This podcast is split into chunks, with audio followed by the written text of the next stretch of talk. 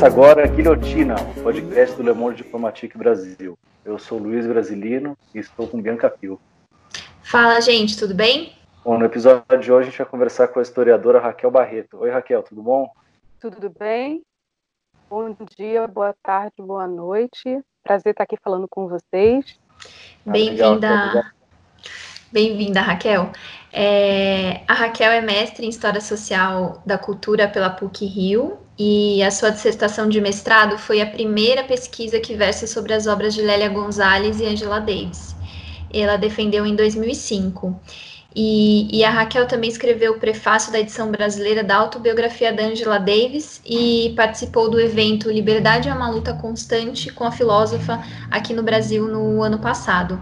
Atualmente, a Raquel é doutoranda em História pela Universidade Federal Fluminense e pesquisa o Partido dos Panteras Negras e relações entre visualidade, política e poder. Raquel, você pode contar um pouco sobre a sua pesquisa de doutorado?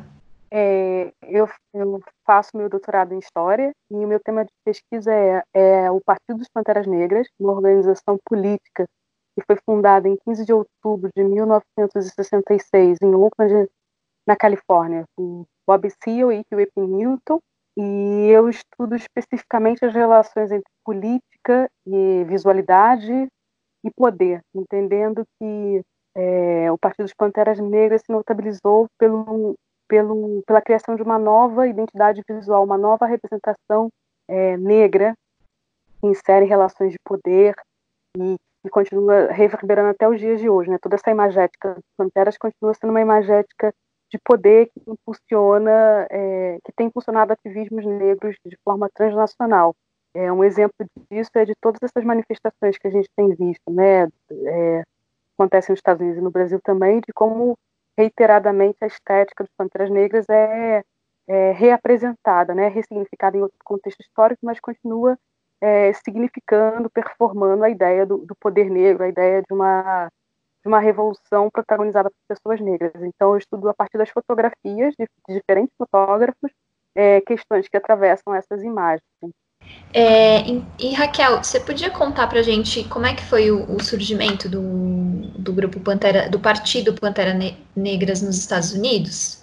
Então, o Partido dos Panteras Negras que a gente conhece, que é o, o de Oakland, do Rio e do Seal, é do Elder Cleave, da Kathleen Cleave, da Delaney Brown, é, da Sata Shakur, da Fanny Shakur, é um dos partidos dos Panteras Negras que existiam na época. Na verdade, o nome surge originalmente é, no sul dos Estados Unidos, é, numa organização política é, no Alabama que estava disputando umas eleições locais. E aí, para fazer se contrapor ao Partido Democrata nessa eleição local, que tinha como símbolo o galo branco, que representava os, os sulistas do Partido Democrata, que eram abertamente racistas e supremacistas brancos, a comunidade negra se organizou e usou a insígnia de uma pantera negra, a ideia de que essa pantera fazia frente é, simbolicamente ao galo branco. E a partir daí, vários partidos panteras negras surgiram nos Estados Unidos. Então, o partido que a gente conhece, o que ficou assim mais popular, ele na sua fundação se chamava Partido Panteras Negras para Autodefesa. Só em 68 que eles tiraram para autodefesa e ficaram só o Partido Panteras Negras, porque existiam outros partidos é, dos Panteras Negras. Eles não, não estavam associados, eles eram independentes e tinham ações locais, né? É, esse símbolo da Pantera Negra representava, então, essa nova forma de, de ativismo e inserção política própria daquele momento ligado ao Black Power. É, o Black Power é uma insígnia é, proferida publicamente pela primeira vez por Stock Carmichael, é, numa, num, num, ato no Sul mesmo, né, que ele fala na declaração histórica dele, né, essa é a milésima vez que eu sou preso, eu não vou ser mais preso. A partir de agora a gente vai gritar, a gente vai demandar Black Power contrapondo ao lema do movimento por direitos civis que demandava liberdade já. É, e a partir daí, né, essa insígnia do, do, do Stock Carmichael acabou se tornando, é, acabou unificando uma série de, de, insatisfações e ações que já ocorriam de, dentro da comunidade negra aproximadamente desde 1965, que a gente tem uma, uma primeira grande é, rebelião, né, um riot, que é o que aconteceu em Watts, em Los Angeles, no sul de Los Angeles, é, uma, toda uma transformação cultural, política no interior da comunidade negra, que se expressa nas artes visuais. A gente tem um movimento de artes visuais que se chama Black Art Movement, que se expressa é, na poesia, na literatura, no teatro, toda uma efervescência cultural e política é, da juventude negra naquele momento, que vai se distanciar das prerrogativas hegemônicas do movimento por direitos civis, que também não era uma coisa só, né? A gente tende a considerar o movimento por direitos civis uma, de uma forma só, ele era bastante, bastante não, mas ele era diverso no seu interior.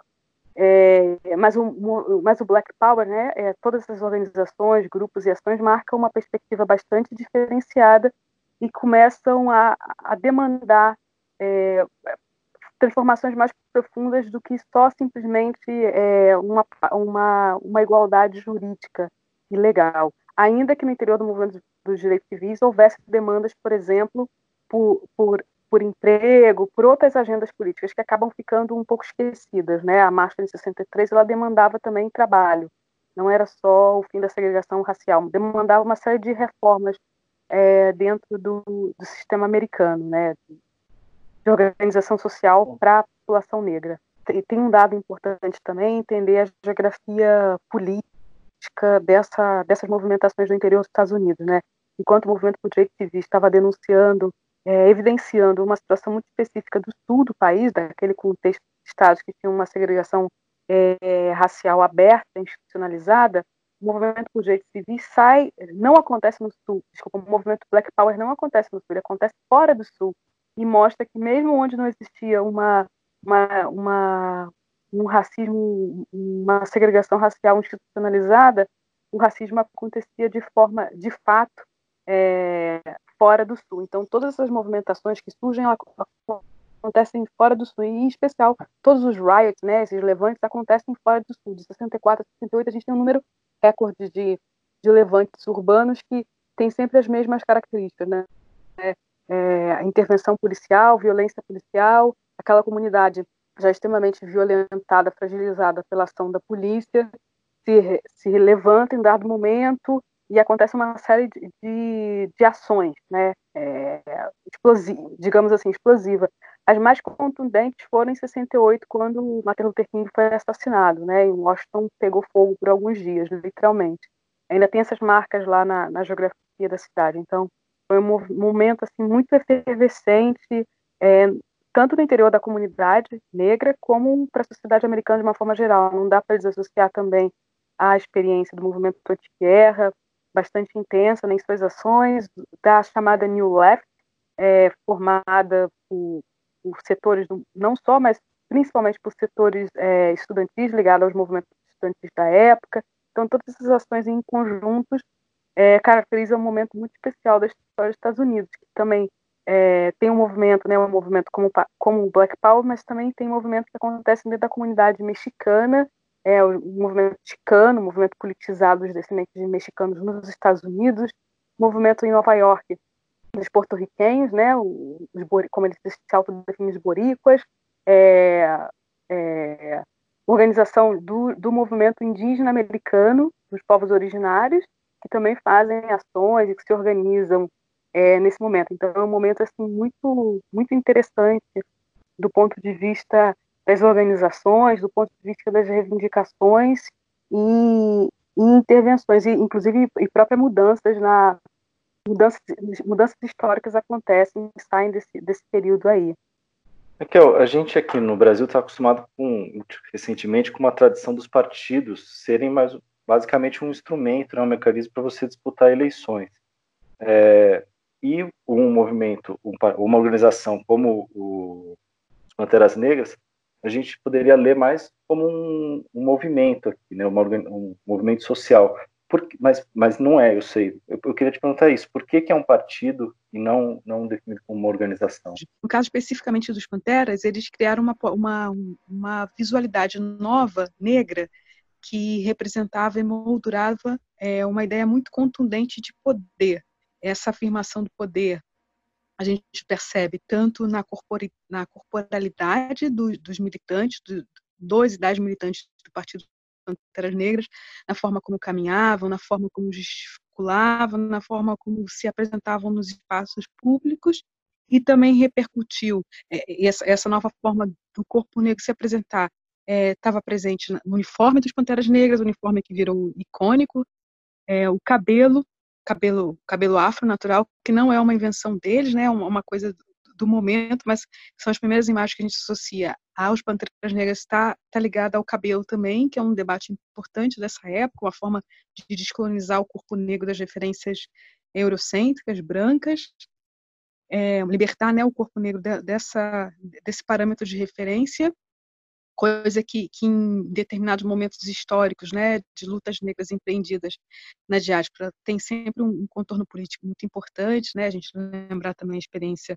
Rastafari, o cabelo também é um elemento de politização, está ligado, né, toda, toda essa transformação está ligada a um, um, movimento artístico, estético negro do período, chamava Black Arts Movement, que é como primo, irmão do Black Power, né, se o Black Power interferiu na forma de fazer política, de pensar a organização da comunidade, a política é, para a própria comunidade e a política também institucional, né, desse momento também que se articula, é, parlamentares negros começam a se articular em torno de uma agenda negra, é, o chamado caucus na política institucional americana, a gente tem um desdobramento dessa, dessa mesma efervescência, desse mesmo quadro no campo das artes visuais, no campo do teatro, no campo da literatura. Então é toda uma, uma transformação muito profunda que marcou um antes e depois para os afro-americanos, né, em termos, especialmente, não só, mas, mas também, é, destacadamente, em termos de representação.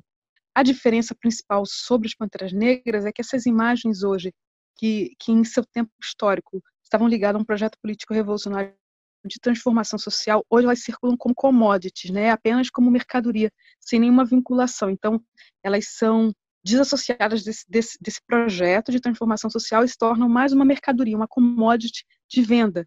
É, e aí tem que precisar um pouco essa fala, né? Se de um lado essas imagens são muito importantes para a comunidade negra, é muito importante que possamos nos ver em outra representação, uma representação de poder, de enfrentamento, não de submissão, um dado positivo e, e a, a, destacar dessa experiência.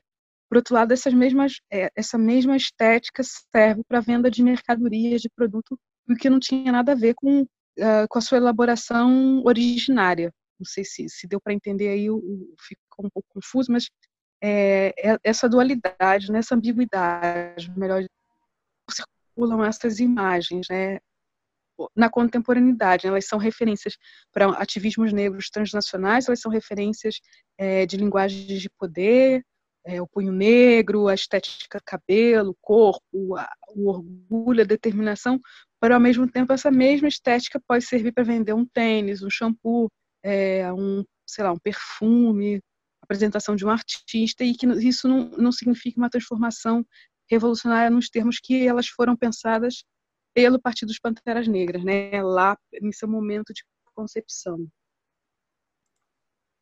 Certo, Raquel. E outro ponto que a gente queria é, conversar com você também é sobre a participação das mulheres no, no, partido dos Panteras Negras. Elas faziam muito um trabalho de base, né? Que, que você comentasse um pouco, né? Se por um lado as figuras que ficaram mais conhecidas da, de linha de frente eram homens, por outro, o trabalho deles não teria sido possível sem esse trabalho de base, né? É correto. É bom a gente lembrar que o movimento por direitos civis né, sofre do mesmo mal. Se as lideranças públicas é, do movimento são homens, na base o movimento era construído por Ella Baker, Fanny Lou Armour, uma série de outras mulheres que estavam organizando na base a comunidade, mas os homens estavam na esfera pública, os que discursavam, os que eram ouvidos pela mídia, os que se tornaram liderança, eram homens. No caso do, dos Panteras Negras, a gente tem um processo de que em um dado momento, lá em 68, final de 68, por algumas razões e também por conta da repressão que o partido sofreu, os homens foram é, mais penalizados criminalmente, é, isso é um dado, né? E outro, a organização do partido. A gente menciona muito as armas, essa parte da estética, mas o, o, o legado muito profundo que o Partido dos Panteras Negras deixou questiona a comunidade negra, e é por isso que eles se tornam ameaça número um à segurança interna, é quando eles organizam a própria comunidade em torno de questões muito básicas. Uma delas era o, café, o programa do café da manhã para as crianças, é aí que eles se tornam uma ameaça. Na organização da comunidade,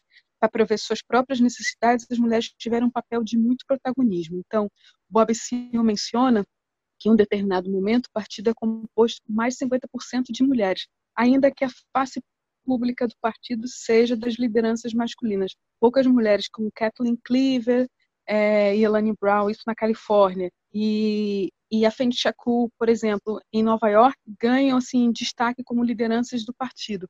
Mas na base as mulheres eram fundamentais para a política do partido.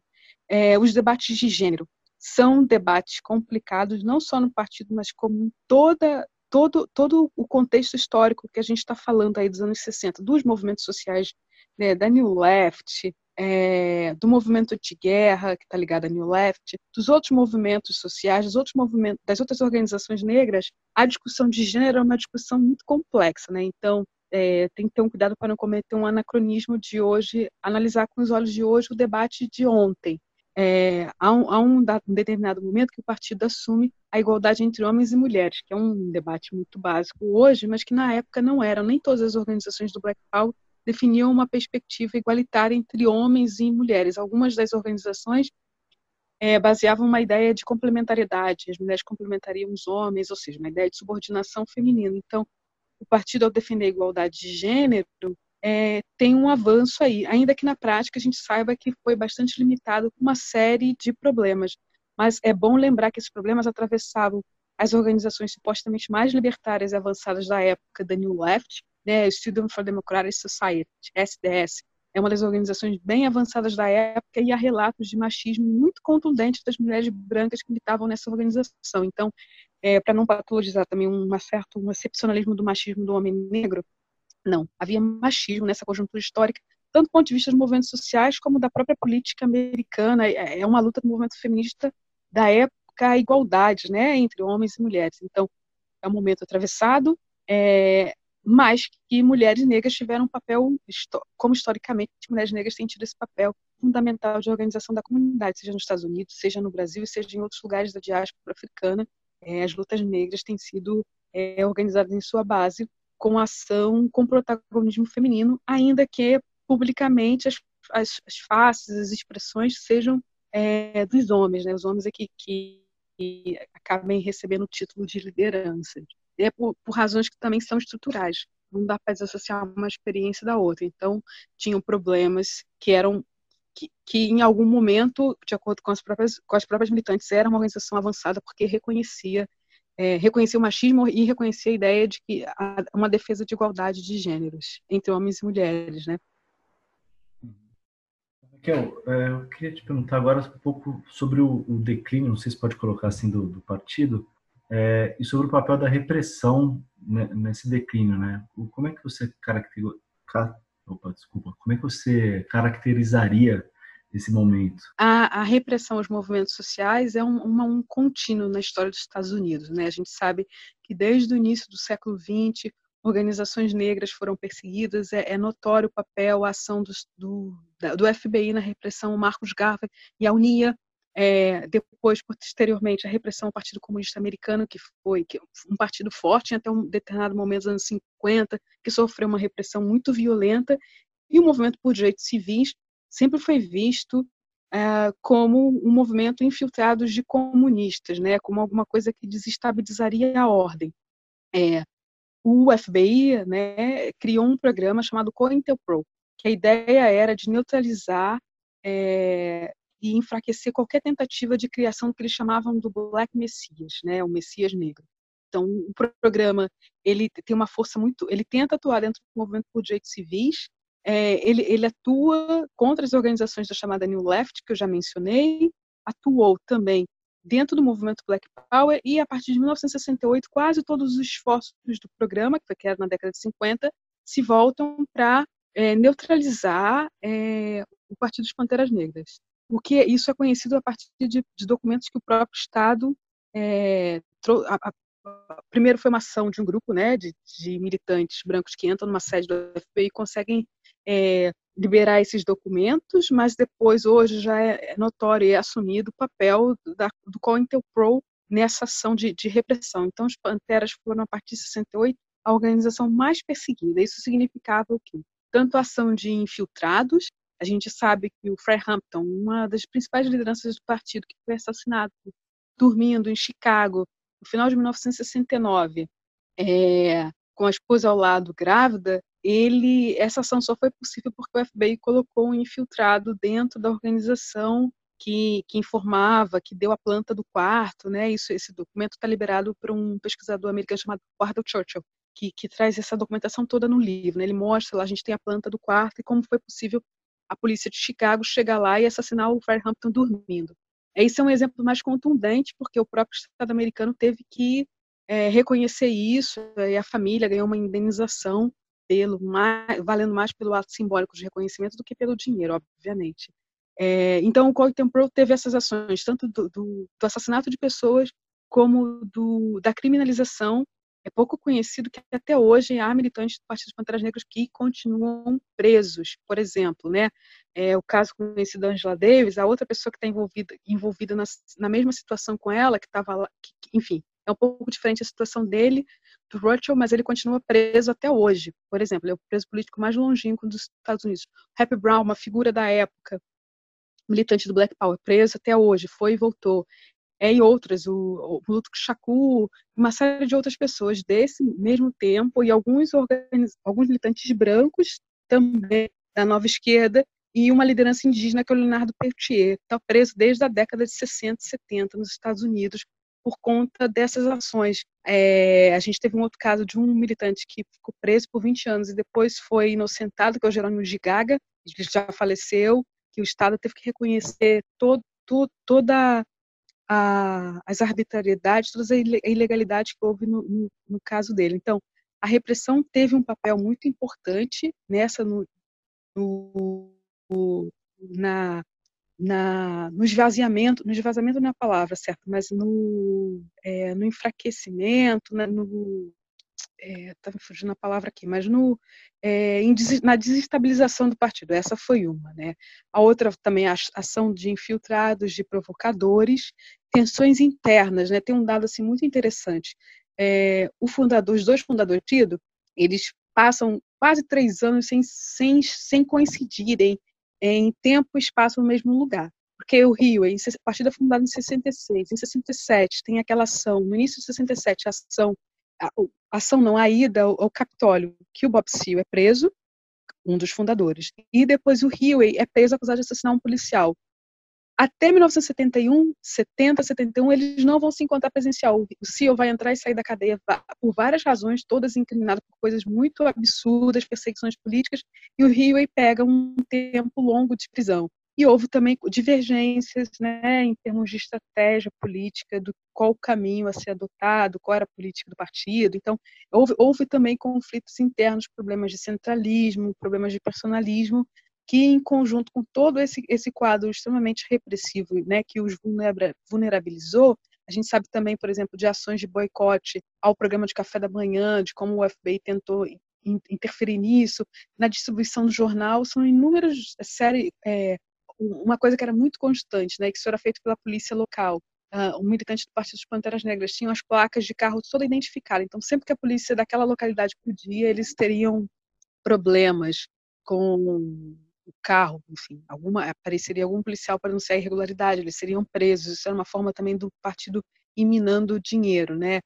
Pessoas passando constrangimentos é, permanentes, né? A ação da política. Então, é, é, uma série de, de, de ações né, de repressivas que, que, os, que, os, que os enfraqueceu na palavra, mas que os, que os desestabilizou o partido, né? Ainda que tenham conseguido, apesar de tudo isso, executar programas, levar a cabo programas muito importantes e proposições políticas muito contundentes, né, que, que, que ecoam aos dias de hoje, né, a gente não, né, não é sem razão que a gente continua tendo eles como uma referência, tendo eles como uma como, assim como uma referência um horizonte político de, de engajamento, de intervenção política, de proposições de, de imaginações revolucionárias. E Raquel, é, você podia comentar qual é a importância né, do papel dos Panteras Negras na, na influência da, da luta da população negra norte-americana com outras pautas? Enfim, acho que você pode até fazer um paralelo com os dias de hoje. é importante frisar né, que, a, que, que, que há uma ruptura muito sensível, muito direta em relação ao movimento por direitos civis, é que o movimento por direitos civis tem uma lógica de, de ampliação, de conquista de direitos civis, como o nome mesmo diz, ou seja, a igualdade de acesso aos lugares, o direito ao voto, toda, toda, toda essa, essa a lógica né, que complementa os direitos civis que eram negados à população negra. A pauta do movimento do Partido dos Panteras Negras não é uma pauta de inclusão, né, primeiro, não é uma pauta que rompe com uma agenda política é, liberal, ou mesmo uma política liberal reformista. É uma pauta, uma prerrogativa de transformação social revolucionária, radical da sociedade. Dito isso, então, a ideia de se alcançar direitos não era uma lógica do partido. Porém, pelo fato do Huey é, conhecer bem o sistema legislativo americano, eles eram de direito, a intervenção deles na esfera pública é com ação as patrulhas armadas ao trabalho da polícia, que era um direito constitucional. Né? O próprio uso das armas, que a gente vê assim de forma fora do é, no Brasil de forma assim muito uau, é, ela legalmente era possível, né? Isso é o, é, o direito da população usar armas para se defender está garantido nos Estados Unidos no, no Bill of Rights, que é um texto que complementa a Constituição americana. Então, mas dentro das ações do partido, eles foram muito incisivos no debate da violência policial, e essa é a ponte né, que a gente faz com o tema, tanto para o Brasil como nos Estados Unidos, a permanência da violência policial. Né? E o departamento, a polícia nos Estados Unidos é um dado, especialmente de Oakland, é uma polícia branca. O tema da, da violência policial é, é um, era um tema muito importante na agenda política dos Panteras Negras e é um, um, um tema pendente, uma questão pendente política para as comunidades negras na diáspora. Né? O fato de que é, homens e mulheres negras dentro de diferentes estados nacionais sofrem indiscriminadamente com ação é, com a violência estatal, né, a partir da polícia. Então, é, os Panteras foram muito contundentes nessa denúncia da violência policial, né? Foi, foi a organização que mais esforços fez para visibilizar e denunciar como era a ação da polícia dentro das comunidades.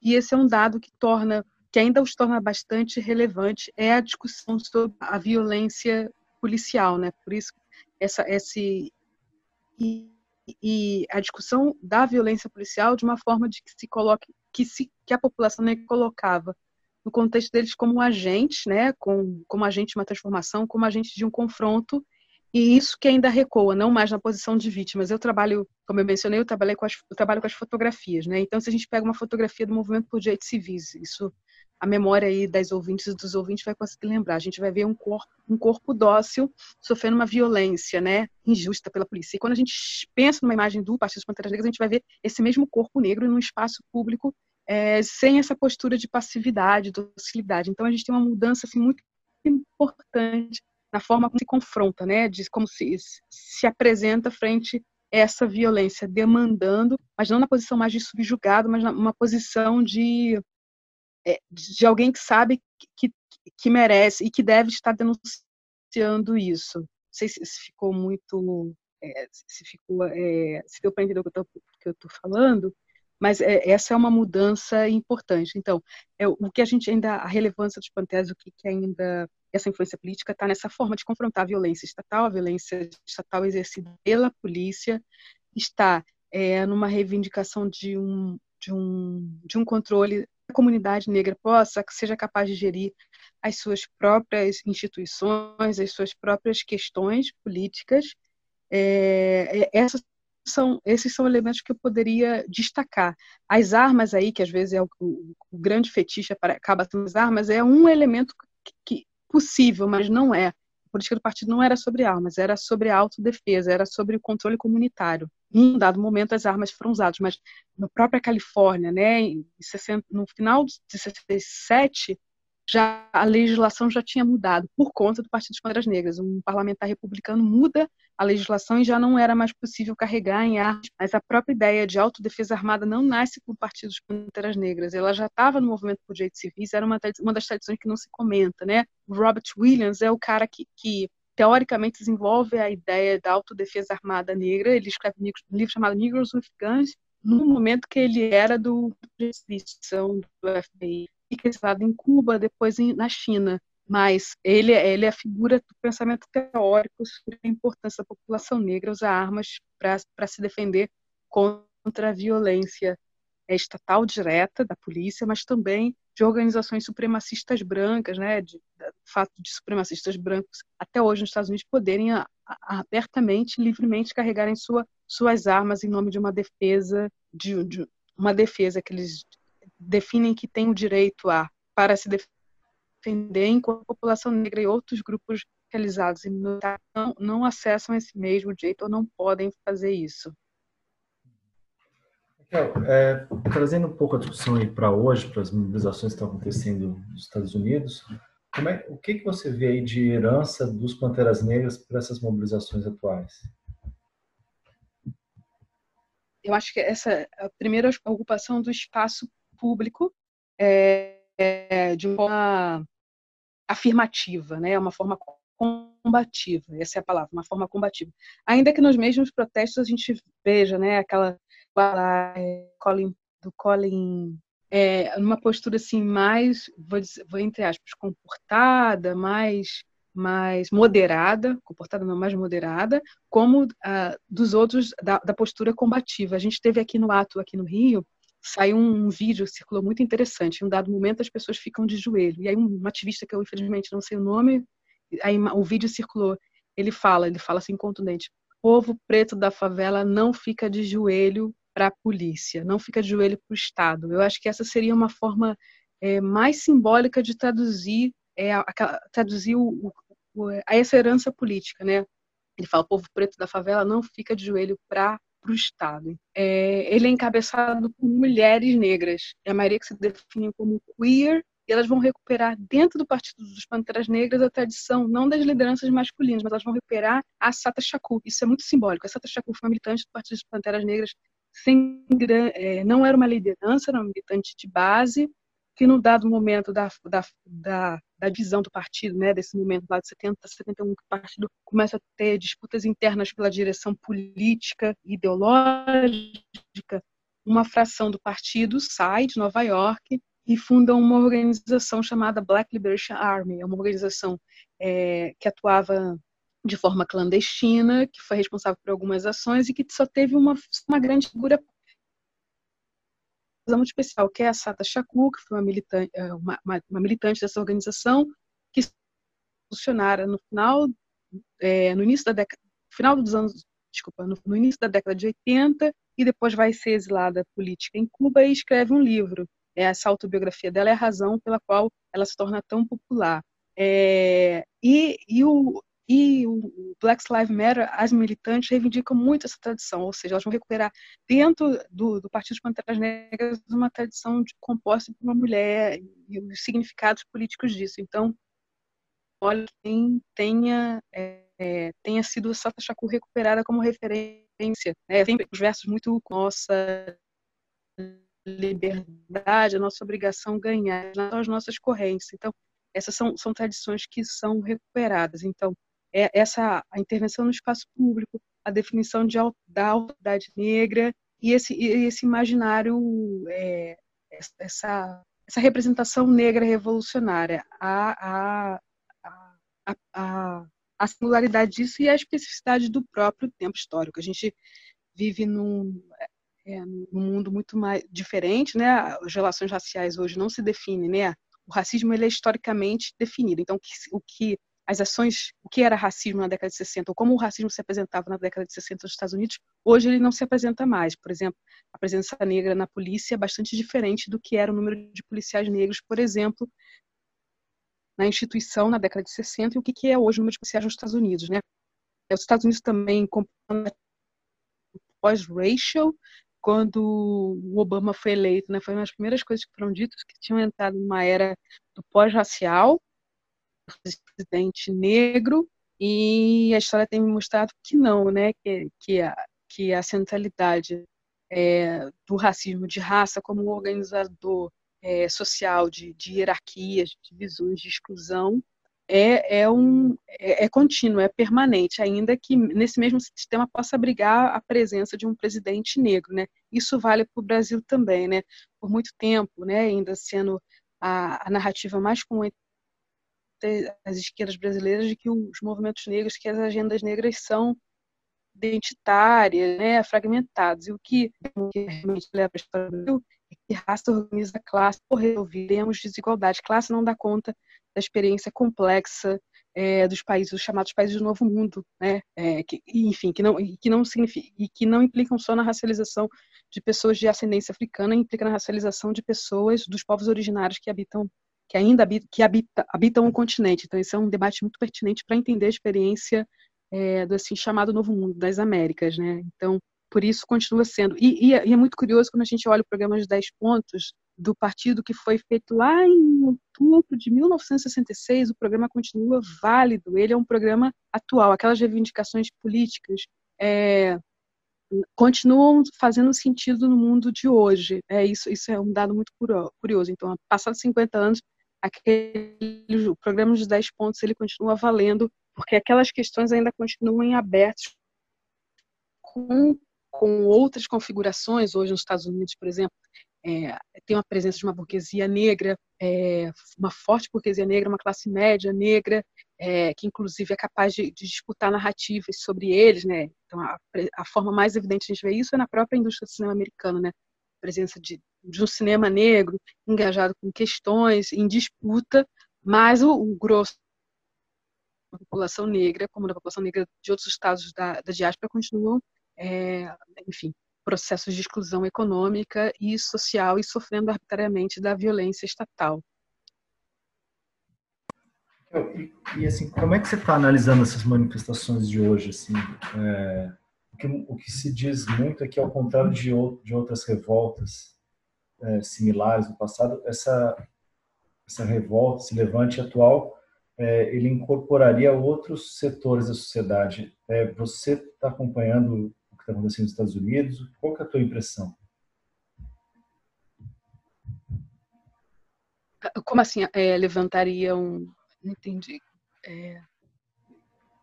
De que é, essa, essas mobilizações atuais elas estariam incorporando outras demandas além da questão racial.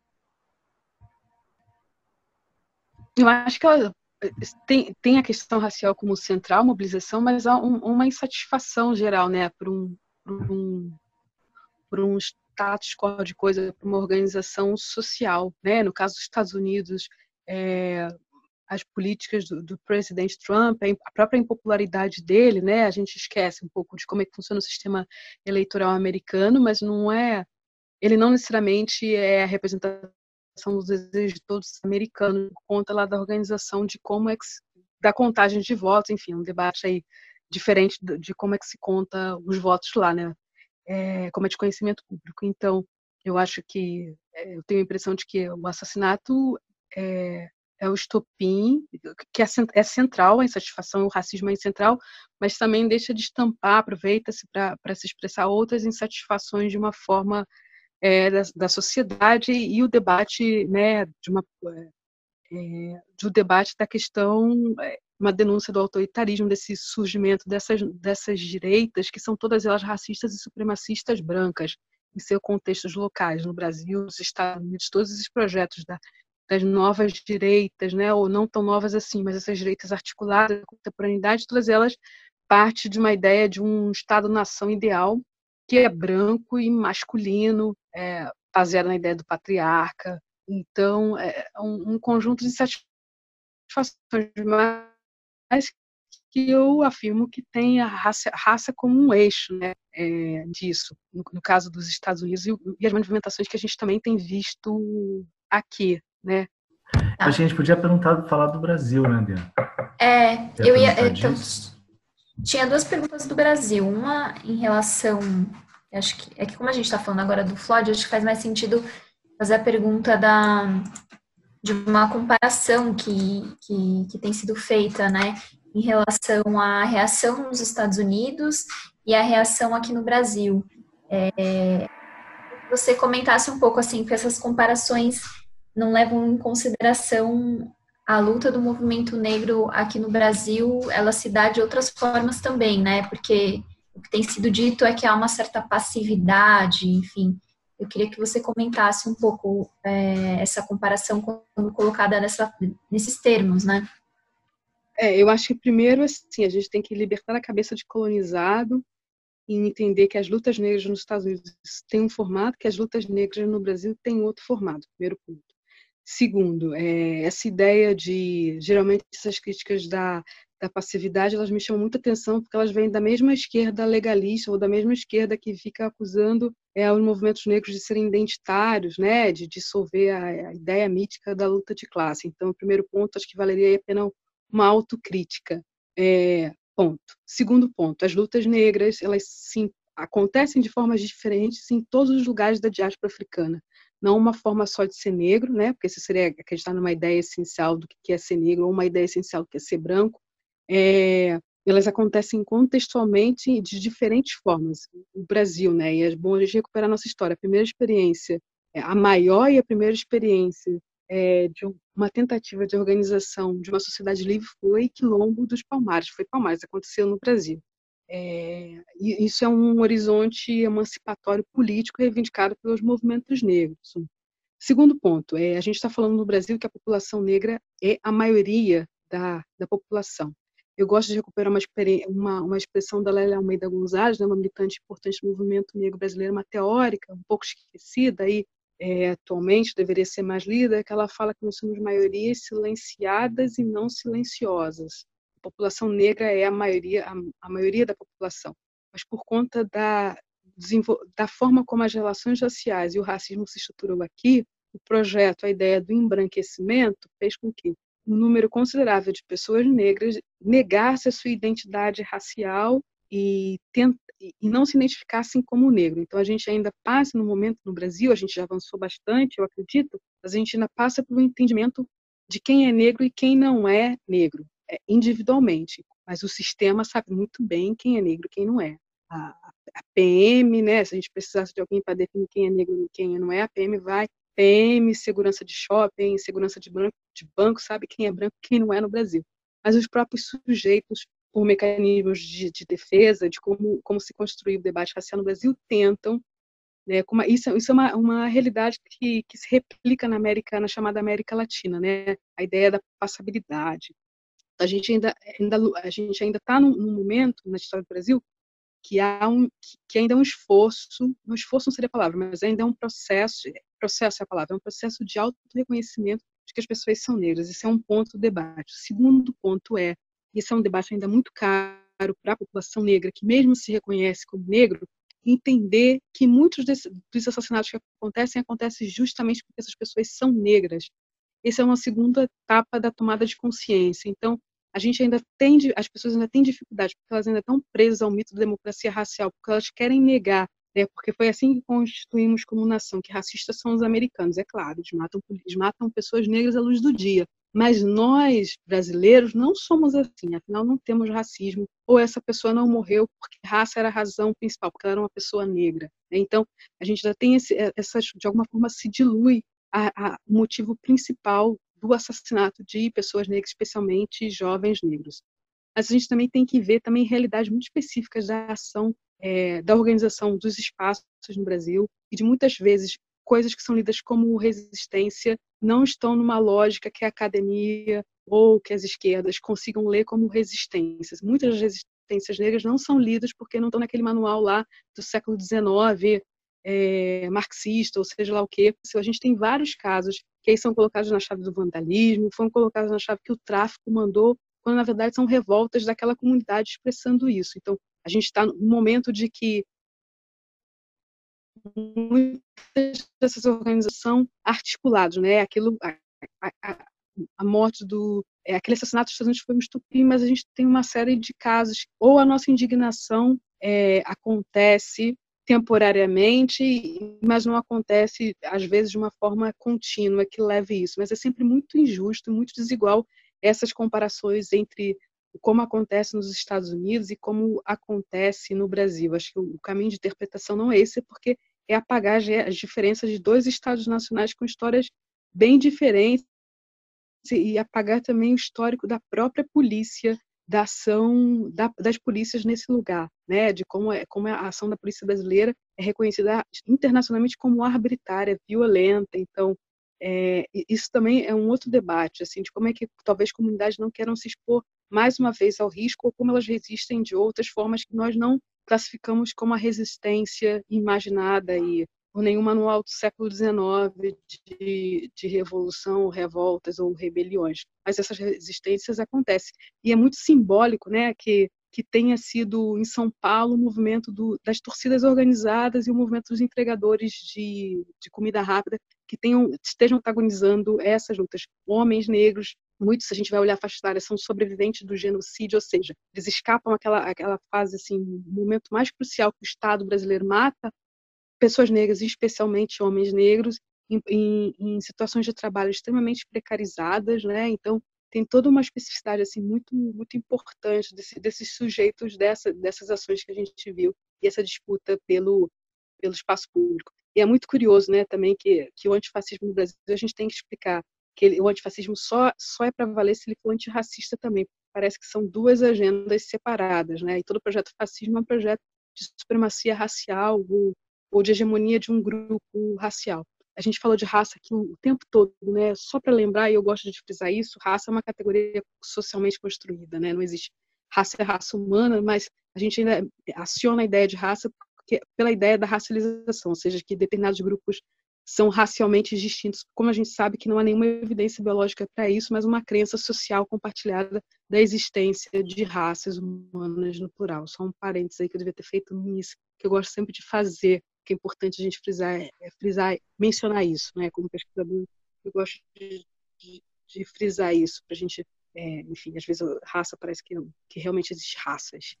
É, Raquel, é, bom, a gente está chegando ao final, mas eu queria te perguntar é, se a gente podia fazer uma comparação positiva, né, entre os, as mobilizações dos Estados Unidos e no Brasil, o que que, ela, o que, que elas têm de bom também e, e a gente estava também para te perguntar sobre qual o intercâmbio, influência dos Panteras Negras tiveram aqui nos movimentos brasileiros. Mas acho que vale também perguntar a influência dos movimentos atuais dos Estados Unidos aqui no Brasil e vice-versa, né? Também você fala que há, há, algum, há alguma influência brasileira no que acontece lá. Né?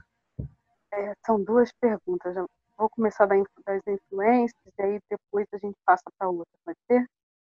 Das influências, né? Quando a gente é pouco conhecida, não sei o quanto já seja é, explorada essa ideia, mas é, uma das leituras que a gente sabe que alguns militantes do Partido dos Panteras Negras faziam era do Carlos Marighella, né? O mini manual do guerrilheiro urbano foi traduzido primeiro ao espanhol, ao francês, depois ganhou uma tradução em inglês. E a gente tem tem eu, explorei isso num texto que foi para a exposição é, do SESC, essa que eu mencionei do Todo Poder ao Povo, de como a gente tem registro, evidências de que, mencionadas no seu tempo histórico, de como os militantes leram o Marighella, né, como o mini manual do guerrilheiro urbano foi uma referência para eles.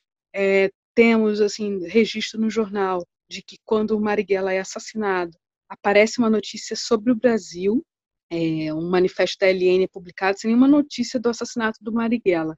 E aí isso é importante para frisar, o Marighella está sendo lido não porque ele é um homem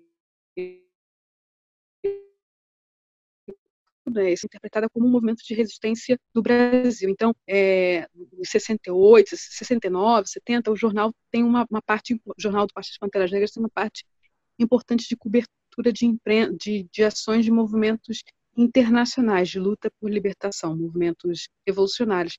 E a LN aparece nesse contexto. Então, a edição, se eu não me engano, é tipo é uma semana depois ou duas semanas depois, agora eu não estou com o jornal aqui, é, tem um manifesto da LN, é, do sequestro, se eu não me engano, é do sequestro do embaixador é, americano, e que já tinha passado o sequestro. Então, a minha, eu, eu minha sugestão, né, é, minha hipótese é de que é uma referência ao assassinato de Marighella, mas eu não tenho nenhuma outra evidência, só isso. E a referência da, da, do Marighella aparece no, no Elder, no Hewitt Newton, num texto que ele menciona, que ele estava lendo teóricos do Brasil, né, interessado no que Eliane estava fazendo, em teóricos do Brasil, ele mencionou Marighella, e a Sata Chapur que eu mencionei, na autobiografia ela cita a importância de ter lido é, que aquela leitura do, do, do, mini manual de outros autores do, período tinha sido importante para a sobrevivência dela. Ela ia, ela ia reconhecer isso depois. Então a gente tem essa um brasileiro que foi lido, que foi conhecido em seu tempo histórico lá, mas uma leitura que circulou o mundo. Eu volto a falar, não foi lido porque ele era uma pessoa negra, ele foi lido porque ele era, tinha, era um revolucionário com uma, com uma proposição, com, com um mini manual de ação prática e defesa prática. E foi lido também pela, pela New Left. É, a gente também tem um registro disso que o FBI faz uma apreensão, isso sai, na, se não me engano, na Time Magazine, aí tem lá uma referência, que eles encontram, a Time tem uma capa com o Marighella, falando do mini manual do terror, essa obra circulou nos Estados Unidos é, a gente vivia, quando o Partido das Panteras Negras existiu, é bom a gente falar, a gente vivia uma, uma ditadura militar no Brasil que tornou, pela Lei de Segurança Nacional, racismo, falar crime, falar de racismo, porque era um crime que incitava o ódio racial. Então, denunciar o racismo poderia assim, incitar o ódio racial e era punido pela Lei de Segurança Nacional. É, a forma como circulava essas notícias era pela imprensa. É, não sei, por exemplo, a revista Manchete, a revista Realidade, Uh, já fiz uma pesquisa preliminar sobre isso, encontrei muita coisa nessas revistas, no próprio Estadão tinham referências a isso, e isso era como a forma como chegava. Teve mais impacto no Brasil, nesse tempo histórico, a questão é, do pacote, da, da, da, discussão mais assim, da estética de uma afirmação, de uma negritude. Né? Então, a, toda, toda a parte do movimento, não dos Panteras Negras em si, mas do Black Power, que tinha a ver com musicalidade, com indumentária, com gestual, chegou muito forte é, e deu origem aos bailes blacks e tal. E tinha uma politização assim, mas não uma politização estrito senso e não necessariamente a mesma politização que o Partido dos Panteras Negras propunha. Então, essa é uma ponte que a gente pode fazer naquele período histórico, dos anos 60 e 70. Contemporaneamente, a gente sabe que, isso a Angela Davis falou uma das vezes que ela veio ao Brasil, que a Marcha das Mulheres se inspirou na Marcha das Mulheres Negras, a marcha, aquela Marcha das Mulheres que aconteceu lá na. É, foi um o ato, né, a anti-inauguração do governo Trump foi, foi, foi comandada pela Marcha Mundial das Mulheres, uma, desculpa, pela Marcha das Mulheres. Marcha Mundial é outra coisa. Que foi uma marcha muito importante e a Angela Davis, em algum momento, ela declara isso, que teve, que teve essa influência. A gente tem trocas, né, trocas de, de experiência de, de, militâncias, de pessoas que circularam, como é o caso do Abdias Nascimento, né, que teve uma importância, uma circulação é, um exílio nos Estados Unidos e circulou e, e, trocou com os intelectuais, a própria Lélia, mas a gente também tem que entender que há relações desiguais de poder dentro do que se chama diáspora africana. Então, se a gente no Brasil ainda está nesse processo de reconhecimento da nossa própria negritude, eu dou um exemplo, assim, é, o livro, a Angela Davis já está com várias obras dela traduzidas ao português, cinco ou seis livros traduzidos. A Lélia Gonzalez, é, teórica, né, que, que foi mencionado no início, que é a pessoa da qual eu me especializei. Me especializei em Lélia e Ângela. O livro da Lélia só, só foi publicado, o livro textual, por ação de um movimento, de um, de um coletivo negro de São Paulo, pan-africanista, que resolveu editar de forma independente. Então, a gente está falando que uma teórica americana já tem seis obras, cinco ou seis obras traduzidas, e que uma teórica brasileira, do mesmo peso e relevância, posição epistemológica, não teve seu livro disputado por nenhuma, nenhuma editora oficial, ou nenhuma editora convencional. Foi feito pelo próprio movimento, que de um lado é, é excelente, o próprio movimento tem a sua capacidade de gerir, mas por outro revela muito das, das políticas de circulação de pensamento negro, das políticas de circulação de como, como, como ainda temos muito o, o que avançar em determinados debates no Brasil. Então, é, hoje a gente poderia dizer que que a gente tem, tem essas circulações, mas continuam sendo relações desiguais, não só frente Brasil aos Estados Unidos, mas frente Estados Unidos e Costa Rica, Equador, é, Venezuela, né, outros países que têm uma população negra expressiva. Né, a gente ainda continua tendo relações é, desiguais de poder na diáspora africana que, que, que, refletem as relações desiguais dessas populações negras no interior desses estados nacionais. Uma coisa é você é, aquela, aquela dupla consciência que chamava a atenção do Boys, né? Ser afro-americano, afro-estadunidense, o peso lá do seu Estado Nacional continua valendo. A mesma coisa, diferente de ser um afro-colombiano, um afro-brasileiro, um afro, um afro é, porto-riquenho. É, o peso do Estado Nacional nas, nas relações das, das circulações também nas diásporas tem, tem, tem um entendimento, tem uma, tem uma limitação sobre isso, né? Então, é, em termos, por exemplo, de referência intelectual, nossos intelectuais negros circulam pouco, nossos escritores negros ainda circula um pouco dentro do Brasil imagina fora do Brasil. A gente ainda sofre essa, essas limitações e aí sempre é muito injusto quando a gente recebe essas cobranças por parte dessa própria esquerda, que vem definir por que, que, né, por que, que vocês não estão se levantando como os Estados Unidos. Por que o quê, cara pálida? Vamos, vamos entender as relações de poder que, que se construiu aqui e que ainda interfere é, e, e, que se expressa na forma ainda da, da organização política na circulação. Legal, Kel. Isso aí. Muito massa, Raquel. Super é, obrigada pela, enfim, por dar, dar esse tempo para conversar com a gente aqui com os ouvintes do Guilhotina. É, eu é que agradeço a oportunidade, o convite aí. É, então, fazer assim, um, um, eu acho que é muito importante a gente não olhar essas relações de olhos de colonizados, né? É, não e conhecer mais a nossa tradição negra de, de resistência que nos formou para não, não, ver assim é importante eu, eu eu estudo história dos Estados Unidos então eu não falo isso com nenhuma fã de inibir qualquer conhecimento que a gente possa ter sobre sobre histórias negras de outros lugares ou, ou se interessar ter uma curiosidade mas para a gente não reproduzir nenhum nenhum complexo de colonizado frente a essa, essas histórias né conhecer a nossa própria tradição é, é uma, uma ferramenta importante para não emergir nessa, nessa, nessa narrativa aí de, de comparação ou diminuição do, dos nossos próprios legados, dos, das nossas próprias conquistas, né? Do, do, do que, que a gente, é, do que, que a, a tradição, as lutas negras no Brasil é, nos, lega, nos, nos legaram, né? São, são histórias diferentes que podem ser comparadas, observadas na né, perspectiva é, da comparação, mas essas comparações têm que ser feitas com cuidado para a gente não cair em reducionismos ou, ou, simplificações, e especialmente, como eu falei, né, não cair em, em, em uma perspectiva colonizada de, de, recepção autoral, recepção histórica disso que é, que é sempre muito complicada. É, bom, estão chegando ao final de mais um Guilhotina. Tem mais um, um recado, Bianca? Gente terminar? Hoje não. Para a gente finalizar, só acompanhem as nossas atualizações no Twitter, arroba Diploma Brasil, Instagram, arroba Diplomatic Brasil. É isso, isso, pessoal. Até, acho que na semana que vem, sei lá, veremos. Até breve.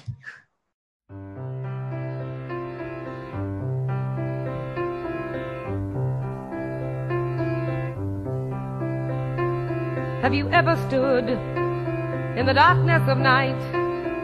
screaming silently you're a man. Have you ever hoped that a time would come when your voice could be heard in a noonday sun? Have you waited so long till your unheard song has stripped away your very soul? Well then believe it, my friend, that this silence can end. We'll just have to get guns and be men. has a cry to live when your brain is dead. Made your body tremble so, and have unseen chains of too many years hurt you so bad till you can't shed tears. Have so many vows from so many mouths made you know that words are just words. Well, then believe it, my friend, that this silence can end. We'll just have to get guns and be men. You know that dignity, not just equality, is what makes a man a man. And so you laugh at laws passed by a silly lot that tell you to give